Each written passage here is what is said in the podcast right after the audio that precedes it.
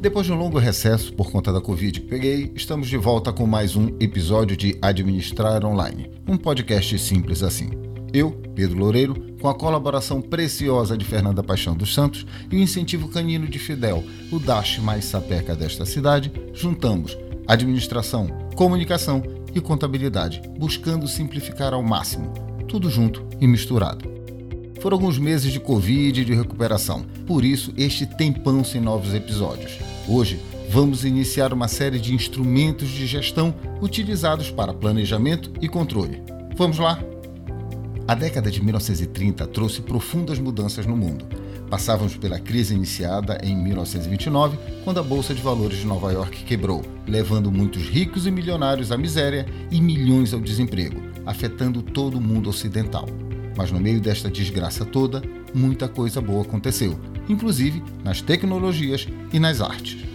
Surgiram as big bands, que tornaram o swing um estilo musical apreciado nos Estados Unidos e na Europa. O swing é, vamos dizer assim, uma forma de jazz para dançar. Não sou professor de música, por isso desculpe a imprecisão na descrição.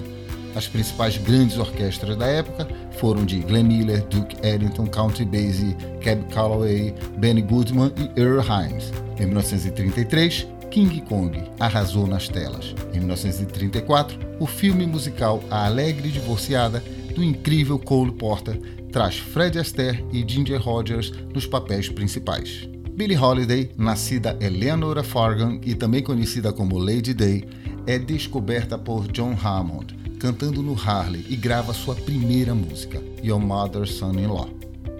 No Brasil, o samba chega aos salões da classe média, por meio de Noel Rosa. A classe média, que era muito preconceituosa para aceitar um ritmo tocado por negros, cheio de batuques africanos, só aceitou o ritmo a partir da década de 1930. Com a conquista do rádio pelo samba, Getúlio Vargas, que de besta não tinha nada, aproveitou o ritmo para promover uma suposta união nacional ainda na década de 1930, mas na Alemanha surgiu a tecnologia que nos permite ouvir áudio via streaming, que também é utilizada em CD, DVD, Blu-ray, MP3, MP4 e todos os outros formatos de música digital. Chama-se PCM, sigla para Pulse Code Modulation. Sim, a tecnologia moderninha nasceu há quase 100 anos. O PCM é um bom exemplo de como certas coisas vêm para ficar, assim como o PDCA título do nosso episódio de hoje. Herança da década de 1930, o ciclo PDCA, também chamado de ciclo de Deming, em referência ao estatístico americano William Edwards Deming, principal nome da gestão da qualidade, responsável pela introdução no Japão, pós-Segunda Guerra Mundial, dos conceitos e padrões de qualidade, revolucionando a indústria nipônica. Mas se o PDCA não foi criado por Deming, a ele deve sua popularização. Quem desenvolveu o ciclo PDCA foi o também americano Walter Schulhart, como eu disse, na década de 1930. E o que é o PDCA? É uma ferramenta de gestão que tem como objetivo principal promover a melhoria contínua de processos em um circuito de quatro ações: planejar, executar, checar e agir. As iniciais não batem com PDCA é porque ela vem do inglês. P de to plan, planejar. D de to do, fazer, executar. C de to check, checar, verificar. A de to act, agir, atuar. Pronto, explicada a sigla, vamos para o conteúdo. Para visualizar melhor, joguem no Google ciclo PDCA. Verão que ele é simbolizado por uma bola dividido em quadrantes, cada um representando uma das quatro ações. A primeira pergunta é: dá para pular ações ou etapas? Pode até dar certo, com muita sorte, mas provavelmente dará errado são décadas de utilização por gente muito qualificada, não vale a pena o risco.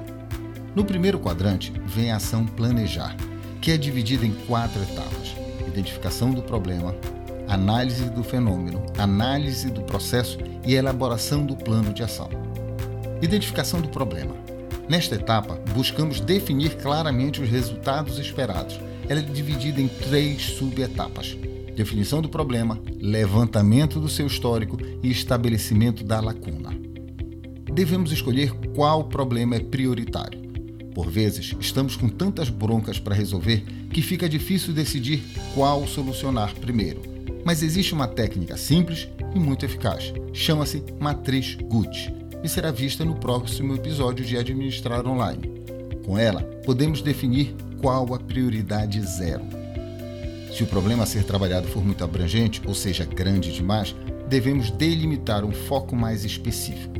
Um cuidado que parece ser irrelevante, mas não é, não pode ser ignorado, é verificar se o problema já está sendo cuidado por outra área da organização. Outro ponto que deve ser minuciosamente averiguado é se o problema decorre do não cumprimento de algum padrão. Se este for o fator gerador, basta cumprir ou corrigir o padrão. É galho fraco. Mas eu venho falando de problema, problema, problema. Só que não disse o que é um problema. Ele é o resultado indesejado de um processo. Ele não é o processo em si, mas seu resultado. Para destrinchar o problema e entender sua origem, podemos usar o diagrama de Ishikawa, que será tema do Administrar Online logo após o episódio sobre matriz Gucci. A outra subetapa de planejar é o levantamento do histórico, que deve ser verificado com as pessoas que têm relação com o problema para tentar identificar quando ele começou a ocorrer, se existe algum padrão ou alguma característica específica que ajude a entender sua dinâmica. Podem participar membros da organização, terceirizados, prestadores de serviços, clientes, etc. A terceira subetapa é o estabelecimento da lacuna. Para falar a verdade, ela já existe. O que se faz neste momento é visualizar o intervalo entre o que se tem e o resultado esperado. Com isso, sabe-se o tamanho do desafio.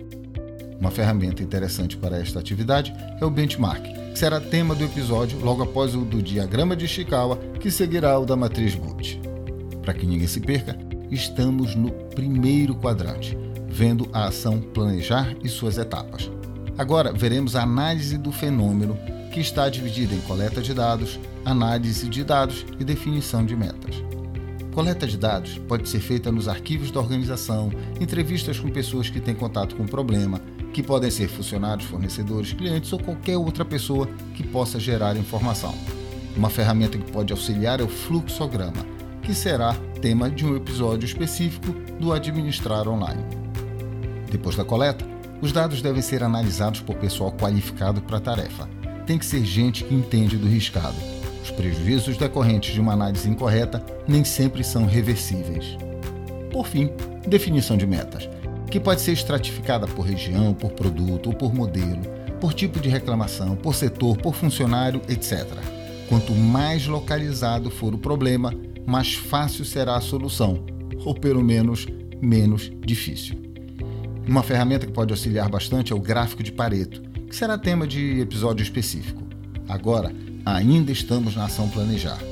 Vimos a identificação do problema e a análise do fenômeno. Agora, abordaremos a análise do processo e, depois, a elaboração do plano de ação. A análise do processo está dividida em levantamento das causas, julgamento e teste de hipóteses e também definição da causa fundamental. Recomendo que o levantamento das causas seja feito utilizando a técnica do brainstorming, que, no português, é tempestade de ideias, mas que alguns preferem chamar de chuva de ideias. Como sou paraense, prefiro toró de ideias. Como já deve ter imaginado, brainstorming será tema do episódio logo após gráfico de Pareto. Durante o toró de ideias, podemos utilizar o diagrama de Ishikawa. Ajuda muito, muito mesmo. Com o resultado do brainstorming em mãos, filtra-se o que realmente tem relação direta com o problema, colocando de lado o que não está diretamente ligado a ele. Se ficar dúvida, deve-se analisar profundamente cada possibilidade. Em seguida, passamos para a causa fundamental, ou seja, causa raiz. Como chegamos a ela?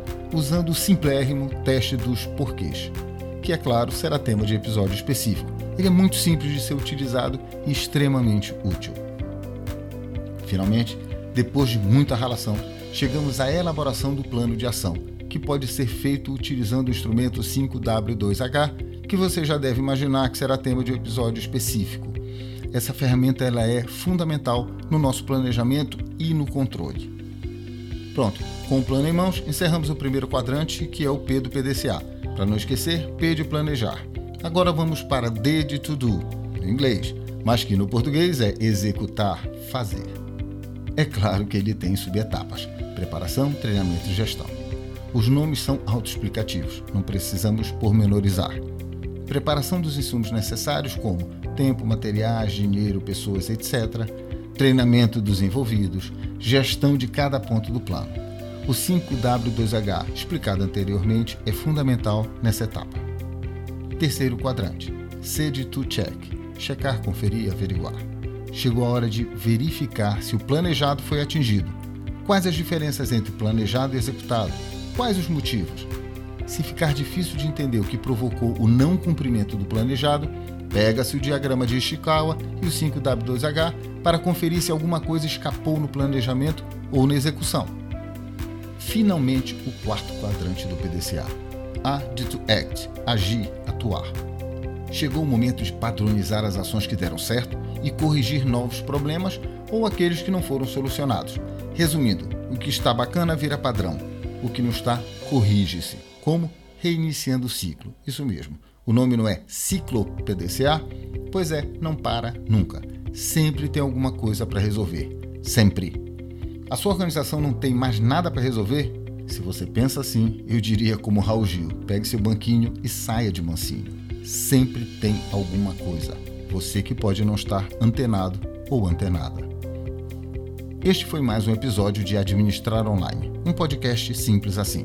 Produção, gravação e apresentação minha, Pedro Loureiro. Colaboração luxuosa e indispensável de Fernanda Paixão dos Santos. Incentivo de Fidel, o dash mais danado e charmoso deste planeta. Sugestões e comentários para podcast@administrar.online sem com nem br ou no LinkedIn Administrar Online.